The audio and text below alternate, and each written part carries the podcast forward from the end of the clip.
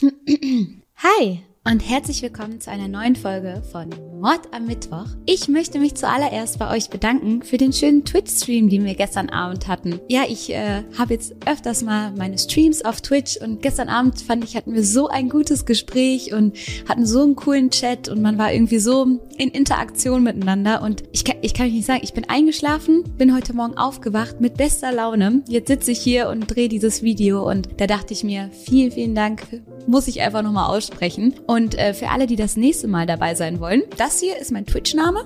Und die Links und alles findet ihr in der Beschreibung und dann freue ich mich auf euch. Und jetzt geht es für uns auf eine Kreuzfahrt. Ich weiß gar nicht, ist das was für euch? Habt ihr das schon mal gemacht? Könnt ihr euch das vorstellen, mal auf eine Kreuzfahrt zu gehen? Ich für meinen Teil habe Angst vor dem offenen Meer. Und deswegen macht das ganze Thema Kreuzfahrt für mich persönlich nicht so viel Sinn, weil ähm, ich glaube, ich hätte permanent Panik. Und abgesehen davon bin ich so jemand, der halt gerne mal Zeit irgendwo vertrödelt und diese Ausflüge, die Tagesausflüge, die man dann hat, die sind ja schon relativ getaktet und deswegen glaube ich, ich wäre immer so die Person, auf die das ganze Schiff warten muss, weil die wieder irgendwo die Zeit vergessen hat und an irgendeinem Karibikstrand eingepennt ist, während alle schon wieder zurück aufs Schiff sollten. Und deswegen glaube ich, tue ich anderen und mir den Stress nicht an und äh, bleib lieber auf dem Land. Aber viele andere lieben es ja. Den Luxus, Getränke und Essen ohne Ende, schöne Strände, immer wieder neue Ziele und das alles vom Meer aus zu beobachten. Aber wartet mal diesen Fall ab. Vielleicht hat sich das Thema Kreuzfahrt danach für euch auch erledigt. Wir begeben uns in den Herbst 1998 und es geht um eine junge Frau, die ist damals 23 Jahre alt und heißt Amy Lynn Bradley. Amy hat kurze braune Haare, sie hat ein ganz feines und hübsches Gesicht, also so ganz feingliedrig. Sie sei jemand gewesen, der gerne die Situation in die Hand nimmt und der motiviert nach vorne prescht mit eigenen Ideen und eigenen Gedanken. Außerdem war sie sehr sportlich, sie war eine Top-Schwimmerin Schwimmerin und sogar Rettungsschwimmerin und auch im Basketball sehr, sehr gut. Sie hat den Basketball sogar so sehr geliebt, dass sie ein kleines Tattoo von einem der Looney Tunes hatte, wie er einen Basketball auf dem Finger geschwungen hat. Sie hat ihren Abschluss in Sportwissenschaften bereits absolviert und möchte vielleicht noch den Master machen. Und diese Zeit ist ganz, ganz spannend für Amy, weil sie jetzt zum ersten Mal in eine eigene Wohnung zieht. Sie möchte bald einen Hund adoptieren. Es soll eine kleine Bulldogge werden, die sie dann Daisy tauft. Und es passieren einfach gerade ganz viele Sachen Sachen und sie freut sich auf alles, was kommt, freut sich auf die Zukunft. Und da ruft ihr Vater sie an und sagt, hey Amy, wie sieht's aus? Kommst du mit uns auf eine Kreuzfahrt? Und Amy ist erstmal so, was? Jetzt? Ähm, ich habe hier tausend tausend Pläne, tausend Sachen, die ich noch machen muss. Für den Umzug will ich wahrscheinlich noch 25 Mal zu Ikea fahren, wie jeder, der umzieht. Boah, als ich umgezogen bin, ich glaube, ich habe im Ikea gelebt. Gefühltermaßen war ich fünfmal die Woche beim Ikea, weil man vergisst ja jedes Mal was und diese Kleinteile naja, so ähnlich geht es Amy auch. Sie ist da gerade voll im Umbruch und dann so wegzufahren und alles für eine Zeit lang stehen und liegen zu lassen, das passt ihr nicht so richtig in den Plan. Außerdem sagt sie etwas, was ihren Eltern später noch sehr komisch vorkommt. Sie sagt nämlich, dass sie Angst hat vor dem offenen Meer und dass ihr bei der ganzen Kreuzfahrt irgendwie nicht so richtig wohl ist, bei dem Gedanken daran, auf dem Meer unterwegs zu sein. Und das fällt ihren Eltern eben deswegen auf, weil sie ja so eine Top-Schwimmerin ist. Und die sagen dann so, hey Amy, wenn jemand hier auf dem offenen Meer gut klar klarkommt, dann bist das wohl du. Und so schaffen sie es tatsächlich, Amy dazu zu überreden und mit auf die Fahrt zu kommen. Und tatsächlich steigt dann auch die Vorfreude. Sie geht nochmal zum Friseur, sie macht sich die Nägel vorher, sie geht sich etwas vorbräunen. Also sie ist da irgendwie so drei Wochen vorher schon immer auf äh, die Sonnenbank gegangen, um dann mit so einer gewissen Bräune zu starten. Und ähm, genau, freut sich dann am Ende doch sehr auf die Reise. Sie wird mit ihren Eltern und mit ihrem Bruder Brad fahren. Und ja, ähm, der Bruder heißt wirklich Brad Brad Bradley. Finde ich echt cool. Also finde ich schon lustig. Ich glaube, wenn ich die Eltern gewesen wäre, ich hätte ihn auch Brad Bradley genannt. ich glaube, ich hätte es auch einfach getan. Die Fahrt soll auch nur eine Woche gehen, weshalb ich glaube, dass Amy sich so dachte, okay, eine Woche jetzt nochmal eine Auszeit vor dem ganzen Umzugsstress, das ist machbar. Und das Schiff soll in Puerto Rico starten dann eine Runde durch die Karibik machen, bei Inseln wie Aruba, Curacao oder St. Martin halten und dann wieder zurück nach Puerto Rico fahren. Am 21. März 1998 sticht das Schiff dann in die See und es ist ein äh, Schiff ist eigentlich schon untertrieben. Es ist praktisch eine Stadt auf dem Wasser. Es gibt Restaurants, es gibt Discos, es gibt Clubs, es gibt Bars, es gibt Kiosks, es gibt Supermärkte, Shoppingcenter. Es ist wirklich wahnsinnig groß. 2000 Gäste sind auf dem Schiff und 700 Crewmitglieder, also Leute, die sich um das Catering kümmern, Reinigungskräfte oder eben Entertainment-Personal und sowas. Wahnsinnig viele Menschen also. Die Familie lebt zusammen in einem Zimmer, aber es ist halt so eine richtige Suite. Also sie haben riesige Fenster, so eine Glasfront und einen Balkon und die Eltern teilen sich ein großes King-Size-Bett und Brad und Amy haben jeder ein Einzelbett und sie sind völlig überfordert von dem ganzen Luxus. Es ist so ein tolles Schiff. Es ist erst ein Jahr alt. Das heißt, das Schiff ist noch gar nicht so abgenutzt, sondern alles ist noch im Top-Zustand und so äh, kann die Reise beginnen. Amy schreibt auch noch mal ein paar Postkarten nach Hause zu ihren Freunden, in denen sie so Sachen sagt wie, hey, wir stechen jetzt hier in See. Ich freue mich schon total darauf, wenn ich wieder zu Hause bin. Dann und dann bin ich wieder da und dann geht's weiter. Dann machen wir was zusammen. Also, so sehr sie sich jetzt wahrscheinlich auch auf die Fahrt freut, so hat sie auch genug zu tun und viele Pläne für das wieder nach Hause kommen. Das Schiff ist jetzt auf dem Weg nach Aruba und es ist mitten auf dem Meer. Es ist wunderschön, ein schöner Abend. Es ist lauwarme Luft. Die Familie genießt die Zeit sehr und so kann der Abend dann beginnen. Sie machen sich fertig, brezeln sich so ein bisschen auf und ich finde, das ist auch immer so der schönste Teil am Urlaub, wenn man den ganzen Tag irgendwie in der Sonne war am Strand und dann abends duschen geht, sich fertig macht und dann nochmal irgendwie in das Restaurant vor Ort geht oder sowas. Ich, ich liebe dieses Gefühl und ähm, genau das kosten die gerade auch komplett aus. Dann ist er auch so ein Fotograf, der macht dann auch direkt Bilder von der Familie, wie sie da so aufgebrezelt stehen und dann gehen sie in ein Restaurant. Immer um die Gäste herum sind diese Animateure vor Ort. Also Crewmitglieder, die eben darum bemüht sind, eine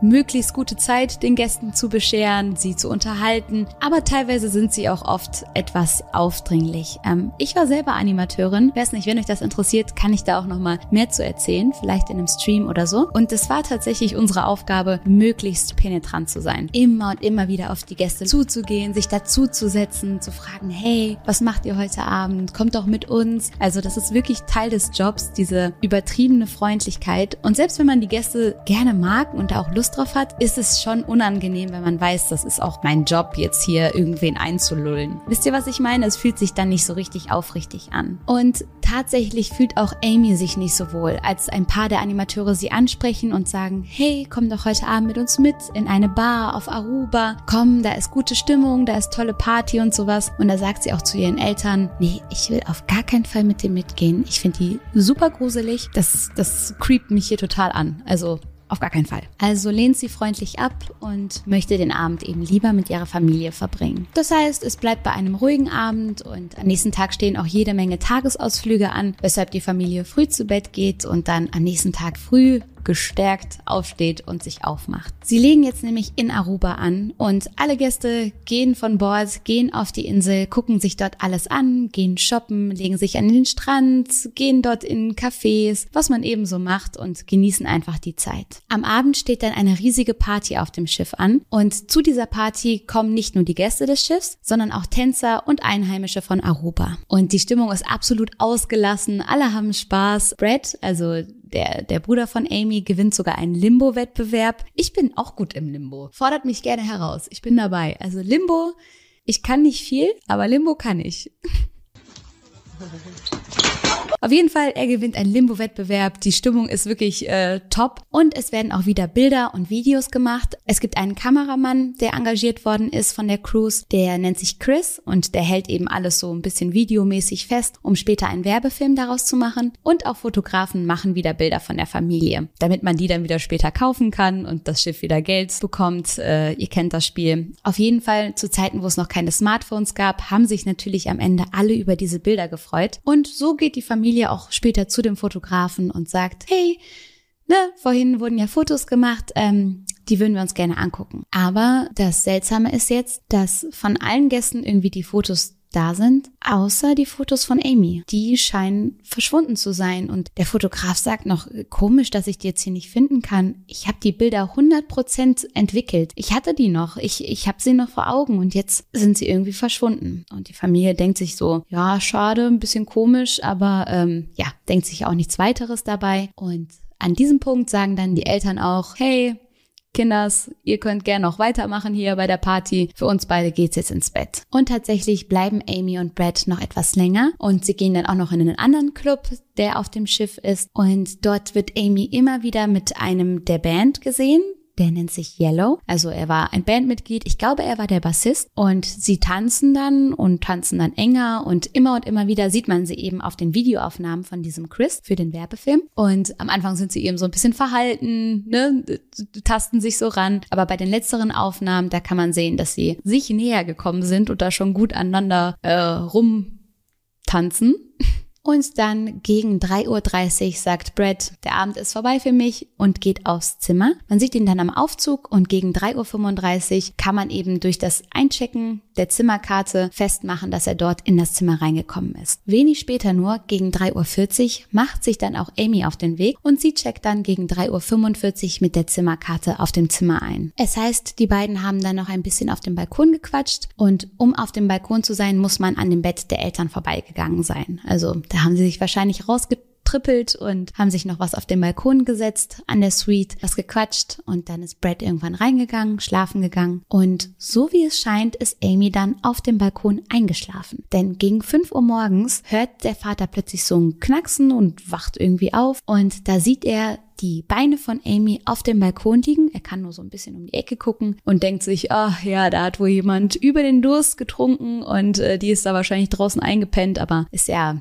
Karibikwetter, also das ist ja in Ordnung. Und dann dreht er sich auf die andere Seite und schläft nochmal ein. Gegen 6 Uhr wacht der Vater dann plötzlich wieder auf. Er meint nämlich, ein Geräusch gehört zu haben. So etwas wie eine Tür, die ins Schloss gefallen ist. Sein erster Impuls ist dann, nach Amy zu gucken. Aber dort, wo gerade noch ihre Beine zu sehen waren, ist jetzt nichts mehr. Auch ihre Zigaretten und ihr Feuerzeug sind weg. Die haben neben ihr gelegen. Und ähm, ja, der Vater, er heißt Ron, steht dann auf und fängt an, so ein bisschen sich im Zimmer nach Amy umzugucken, findet es komisch, dass sie plötzlich gegangen ist und findet dann auch die Klamotten, die sie an dem Abend anhatte. Das heißt, sie muss sich umgezogen haben, aber keine ihrer Schuhe fehlen. Das heißt, sie muss andere Klamotten angezogen haben, aber barfuß rausgegangen sein. Und ihre Zigaretten und ihr Feuerzeug mitgenommen haben. In Ron macht sich direkt ein mulmiges Gefühl breit. Er denkt sich, das ist so komisch. Warum sollte sie barfuß jetzt hier rausgegangen sein? Warum sollte sie alles hier liegen lassen, aber ihre Zigaretten und das Feuerzeug mitnehmen und wo sollte sie um diese Uhrzeit jetzt hinwollen? Und er geht dem Gefühl nach, fängt an, sich nach Amy umzuschauen. Im Zimmer ist sie nicht, im Badezimmer ist sie nicht. Er tritt raus auf dem Flur, dort ist sie auch nicht. Erstes Deck nicht, zweites Deck nicht, nirgendwo ist seine Tochter. Rons Weg führt ihn direkt zu dem Security-Chef.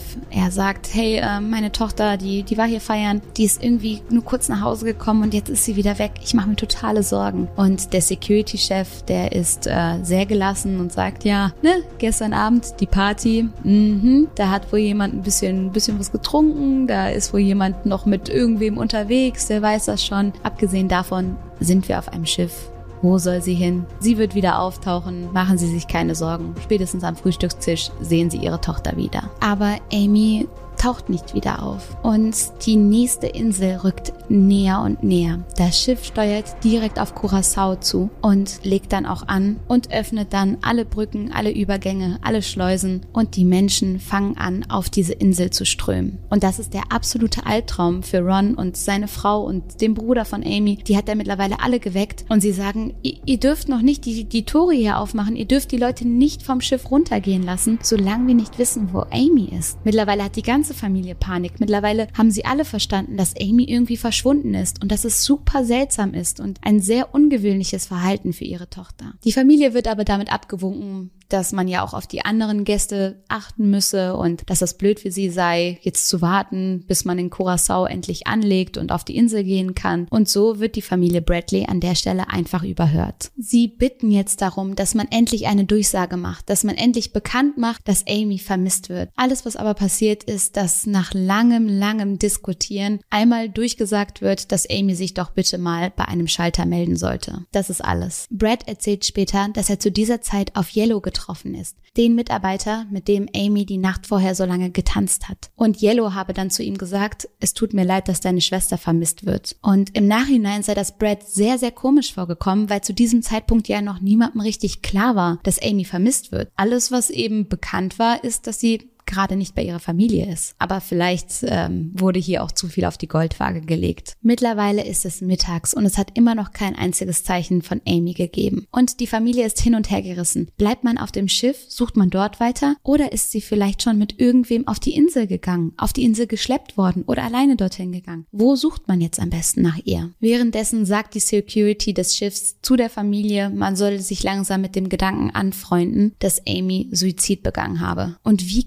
kannst du das einfach so zu der Familie sagen? Wie kann man einfach so sagen, ja, findet euch damit ab, eure Tochter ist bestimmt vom Bord gesprungen. Und sie sagen auch, das macht gar keinen Sinn. Amy hatte so viele Dinge, auf die sie sich gefreut hat, so viel Gutes und Positives, auf das sie hingearbeitet hat, wartet zu Hause auf sie. Sie hat keinen Grund, sich irgendwas antun zu wollen. Und natürlich kann man nie in Menschen reingucken, aber die Zeichen standen eben doch sehr dagegen. Allein die Postkarten, die sie an ihre Freundinnen geschrieben hat, in denen sie sich darauf freut, bald wieder da zu sein, all das passt nicht damit zusammen, dass sie einfach so von Bord gesprungen sein soll. Abgesehen davon hätte ihr Körper höchstwahrscheinlich irgendwann an Land gespült werden müssen. Und das ist nie passiert. Eine Sache, die bei Kreuzfahrten ganz fatal ist, ist nämlich das Thema, wer ist verantwortlich. Man bewegt sich die meiste Zeit ja auf internationalen Gewässern. Und jetzt ist die Frage, es geht um eine amerikanische Bürgerin. Man ist aber gerade in karibischen Gewässern. Wer ist verantwortlich? Das FBI kann nur zu einem gewissen Grad eingreifen. Sie können nicht einfach ohne jede Erlaubnis das Schiff stürmen, so wie es in Amerika möglich gewesen wäre. Außerdem sind die amerikanischen Behörden sehr weit weg. Sie sagen, es tut uns leid, wir können frühestens in 24 Stunden bei euch sein. Das heißt, bis dahin ist die Familie Bradley mit all ihren Sorgen einfach noch alleine. Sie sind mittlerweile auch an Land gegangen, also haben auch auf Curacao nach ihrer Tochter gesucht. Doch irgendwann kommen dann die Durchsagen, der Kapitän möchte weiterfahren. Man müsste die Reise jetzt weiter fortsetzen. Was sollen die armen anderen Gäste denken? Und deswegen sollen jetzt bitte alle wieder an Bord kommen. Und wie gesagt, das ist eine riesige Zwickmühle für die Familie Bradley, weil sie nicht wissen,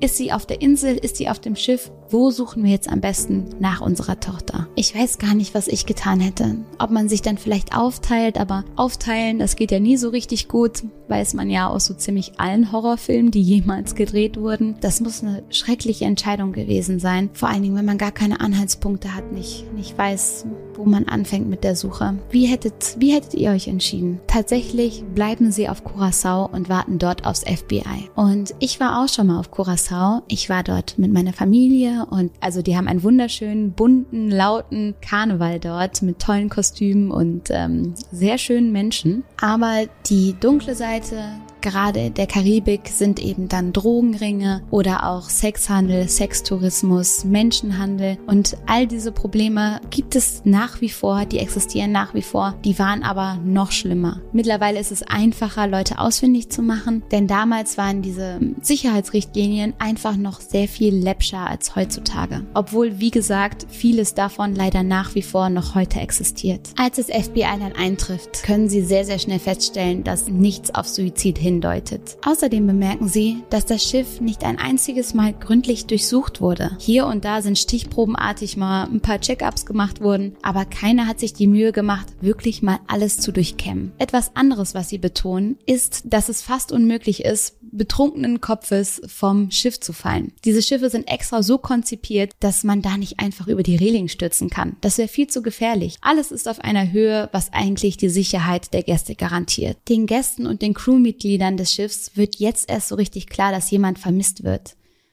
drei Tage zu spät. Zu dieser Zeit holt sich die Schiffsgesellschaft auch einen Anwalt. Und die Familie Bradley sieht das sehr als Angriff gegen sich selbst. Die haben das Gefühl, die wollen da die Schotten dicht machen und wollen sich da absichern, weil sie was zu verbergen haben. Aber auf der anderen Seite ist es natürlich auch normal, dass sich eine riesige Gesellschaft einen Anwalt holt, sobald es hier um eine vermisste Person geht, ums FBI geht. Also, dass man sich da einen rechtlichen Beistand holt, ist jetzt noch nicht so ungewöhnlich. Aber ich verstehe, dass die Familie das total ätzend findet, dass sie da null Unterstützung von der Schiffsgesellschaft bekommen hat bis jetzt und alles, was sie tun, ist irgendwie einen Anwalt einzuschalten. Ich verstehe, dass das seltsam wirkt. Das erste, was das FBI macht, ist natürlich Yellow zu befragen. Er war ja schließlich in der besagten Nacht am meisten mit Amy unterwegs. Yellow sagt, er habe Amy nach 1 Uhr nicht mehr gesehen. Dass das gelogen ist, kommt sehr schnell raus. Zwei Zeuginnen sagen, sie haben die beiden noch miteinander gesehen und auch die Aufnahmen an einem Aufzug zum Beispiel beweisen etwas anderes. Demnach konnte man ihn um 3 Uhr morgens noch mit Amy Händchen haltend sehen und später sogar wurde er nochmal um 6 Uhr morgens mit Amy an einer Bar gesehen. Das behaupten eben diese zwei Zeuginnen und sie sagen, Yellow habe ihr einen dunklen Drink gegeben. Etwas, was sehr problematisch ist bei der Beweisfindung, ist, dass mit diesen Tapes, mit den Videoaufnahmen sowohl von diesem Kameramann Chris als auch mit den Überwachungskameratapes komisch umgegangen wurde. Also man weiß nie so richtig, wo die abgeblieben sind. Das FBI bekommt nur einen Teil der Tapes. Manche Tapes hat der Security-Chef, andere, andere hat der Kameramann. Aber anscheinend ist es unmöglich, einen Überblick an allem Videomaterial zu erlangen. So als würde irgendwer irgendwas unterschlagen wollen. Aber es ist nicht ganz klar, wo und an welcher Stelle. Man weiß nur, hier fehlt was. Und so passiert dann das Unausweichliche.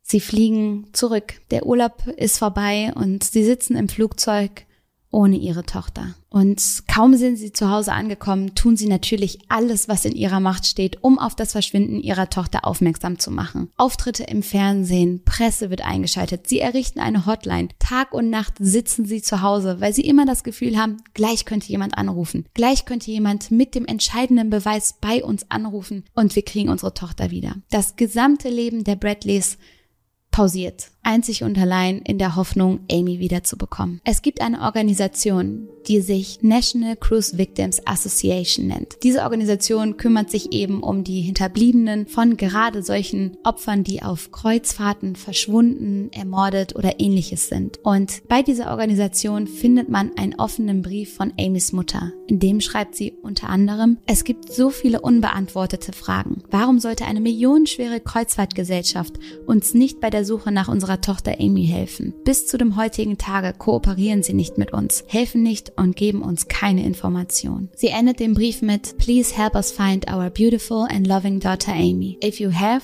or know someone who might have any information, as minor as it may seem, please, please contact us. Also sie bittet einfach nur darum, mit jeder Information zu ihnen zu kommen, egal wie klein die auch sei, um irgendwie an die Lösung dieses Rätsels zu gelangen. Sie sind sich nämlich sicher, Amy lebt Irgendwo da draußen ist ihre Tochter. Und in dieser Zeit kommen eben ganz viele komische Fragen auf, wie zum Beispiel das mit dem Foto. Warum war Amys Bild das einzige, was irgendwie verschwunden ist? Hatte irgendwer Amy gesehen, entdeckt auf dieser Fotowand von allen Gästen auf dem Schiff und plötzliches Interesse an ihr gewonnen? Wollte sie jemand haben? Wollte sie jemand entführen? Etwas, was bei der Suche von großem Vorteil ist, ist, dass Amy mehrere sehr auffällige Tattoos hat und verschiedene Ohrlöcher. Also es sind ja schon auffällige Merkmale, genauso wie ihre kurzen Haare. Und wie ihr euch das vorstellen könnt, kommen zu der Zeit natürlich tausende Hinweise rein. Immer wieder will irgendwer irgendwas gesehen haben, aber all die Spuren laufen ins Nichts. Aber die Familie ist absolut bereit, jeder Spur nachzugehen. Sie engagieren einen Hellseher. Sie arbeiten mit dem FBI.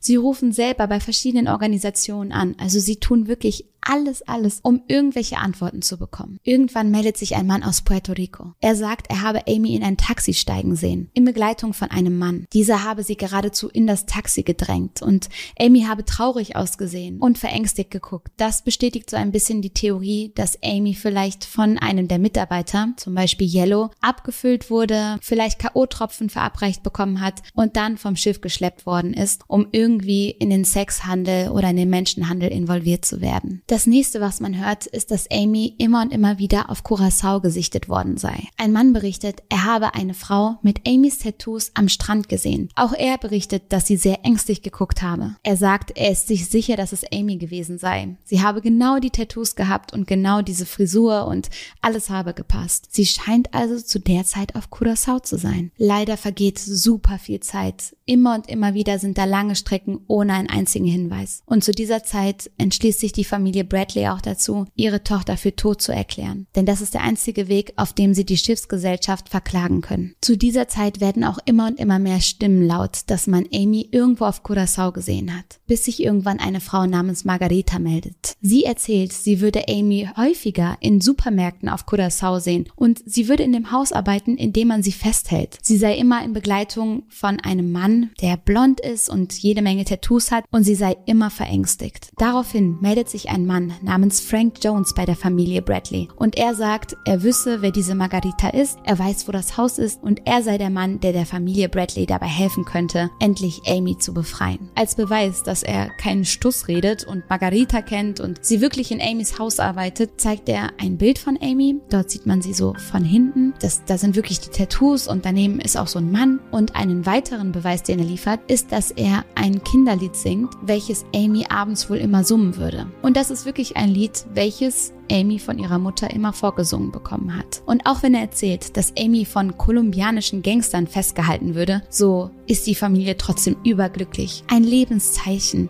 Sie haben unfassbare Hoffnung und sie sind bereit, Frank Jones alles zu geben, nur damit er bitte Amy da rausholt. Das nimmt Frank Jones an, denn er lässt sich über 200.000 Dollar von der Familie Bradley zahlen. Und so reisen alle zusammen nach Curacao. Und die Familie wartet auf dem Hotelzimmer. Sie warten und warten auf einen Anruf von Frank und ob irgendwas passiert ist, ob sie schon was haben erreichen können und trauen sich nicht rauszugehen, sitzen wieder vor diesem Telefon, als würde ihr Leben davon abhängen. Und gefühltermaßen tut es das ja auch. Und es kommt kein Anruf. Irgendwann ruft er einmal an, um zu sagen, dass er noch mehr Geld brauche. Er müsse mehr Männer bezahlen. Das Ganze sei größer als gedacht und gefährlicher als gedacht. Und äh, die Familie Bradley ist bereit. Sie, sie geben ihm alles, was sie haben. Gar keine Frage. Hauptsache, es funktioniert. Und dann hören sie wieder nichts und nichts. Und eine Woche später meldet sich dann einer der Männer, der an dieser Mission beteiligt ist und sagt, hey, ähm, ich weiß nicht, was ihr mit Frank abgesprochen habt, aber ich habe das Haus beobachtet und es tut mir leid, euch sagen zu müssen, dass ihr verarscht worden seid. Amy ist nicht in dem Haus. Und daraufhin kommt raus, dass das alles gestaged war. Amy ist nicht in dem Haus. Diese Margarita,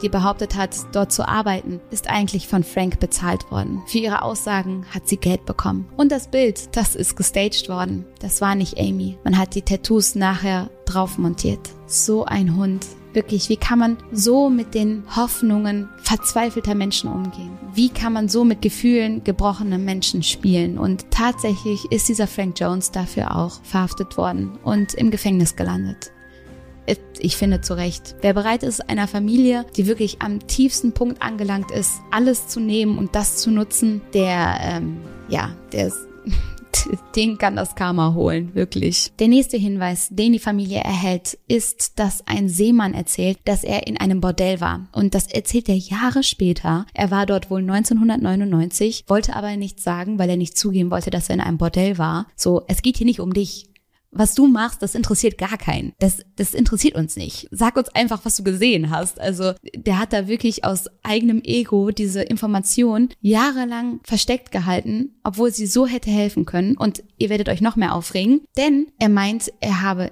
Amy dort getroffen in diesem Bordell und sie habe zu ihm gesagt, bitte helfen Sie mir, ich bin Amy, ich gehöre hier nicht hin und er sei gegangen. Er habe einfach nichts gemacht. Sie sei dann eben von ein paar Männern weggezogen worden und dann habe er sich eben keine weiteren Gedanken dazu gemacht.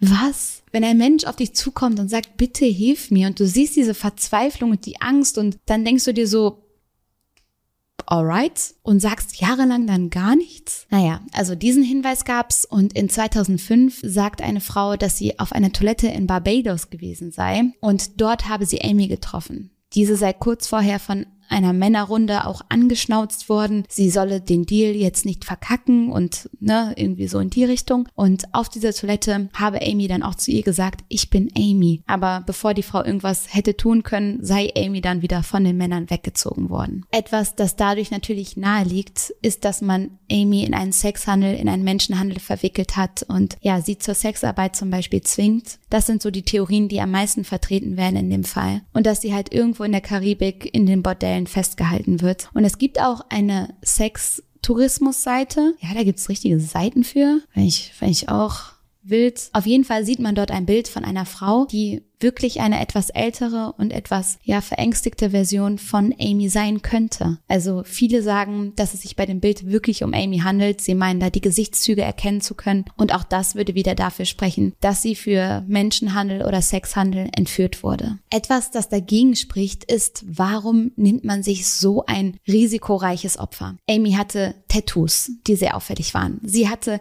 ihre ganze Familie da. Es war ein Riesenschiff, es waren super viele Menschen, Kameras, Videoaufnahmen. Es war sehr, sehr risikoreich, sie dort zu entführen. Abgesehen davon war klar, dass alle nach ihr suchen würden. So, dass die Familie nicht schlafen würde, ohne in der Presse immer und immer wieder Amys Namen zu nennen. Denn das normale Beuteschema von gerade solchen Organisationen sind die Menschen, die niemanden haben, die alleine sind, die einsam sind, die verzweifelt sind, die man leicht manipulieren und einlullen und verschwinden lassen kann. Und da hat Amy nicht dazu gepasst. Andere sagen, jemand hat sich Amy ganz konkret ausgesucht, hat sie auf einen der Bilder gesehen, hat diese Bilder auch mitgehen lassen und jemanden beauftragt, sie zu entführen. Andere sagen wieder, Amy sei durchgebrannt. Aber das, ähm, das kann ich, ich kann mir das nicht vorstellen. Genauso wenig wie das mit dem Suizid. Wie gesagt, auch wenn man nie weiß, was in den Menschen vor sich geht und man von außen rein gar nichts beurteilen kann, so kommt mir das trotzdem nicht richtig vor. Manche andere sagen, vielleicht ist sie mit Yellow durchgebrannt. Man hat von ihm nichts mehr gehört und vielleicht lebt sie jetzt irgendwo mit ihm in der Karibik und ich weiß nicht, das wäre ja noch das, was man ihr am meisten wünschen würde, dass sie da auf Curacao mit Yellow ähm, eine Romanze leben wollte. Aber auch das dann Sie hätte ihrer Familie davon erzählen können. Sie hatte so ein gutes Verhältnis, gerade mit ihrem Bruder. Sie hätte ihm das erzählt, sie hätte ihm das gesagt. Davon sind alle fest überzeugt. Und so steht man nach wie vor vor einem riesigen Rätsel. Es sind jetzt Jahre ins Land gegangen, ohne dass die Familie einen einzigen Hinweis bekommen hat. Das Schlimme bei solchen Fällen ist ja, dass dann irgendwann die Stimmen leiser werden, die Aufmerksamkeit weniger und die Hoffnung geringer. Ich weiß nicht. Also wenn ihr das nächste Mal in der Karibik unterwegs seid, haltet die Augen offen. Ich glaube, das ist leider alles, was man tun kann. Aber ich bin gespannt, was ihr dazu denkt. Ich bin gespannt, welche der Theorien für euch Sinn ergeben und wo ihr sagt, das ist völliger Quatsch. Schreibt alles in die Kommentare. Ähm, ich lese mir das durch und ich drücke euch ganz doll. Ich hoffe, ihr seid nicht zu deprimiert, weil es bei diesem Fall einfach keine befriedigende Lösung gibt, keinen schönen Ausgang und ja, ich wünsche euch trotzdem einen schönen Abend. Macht's gut. Tschüss.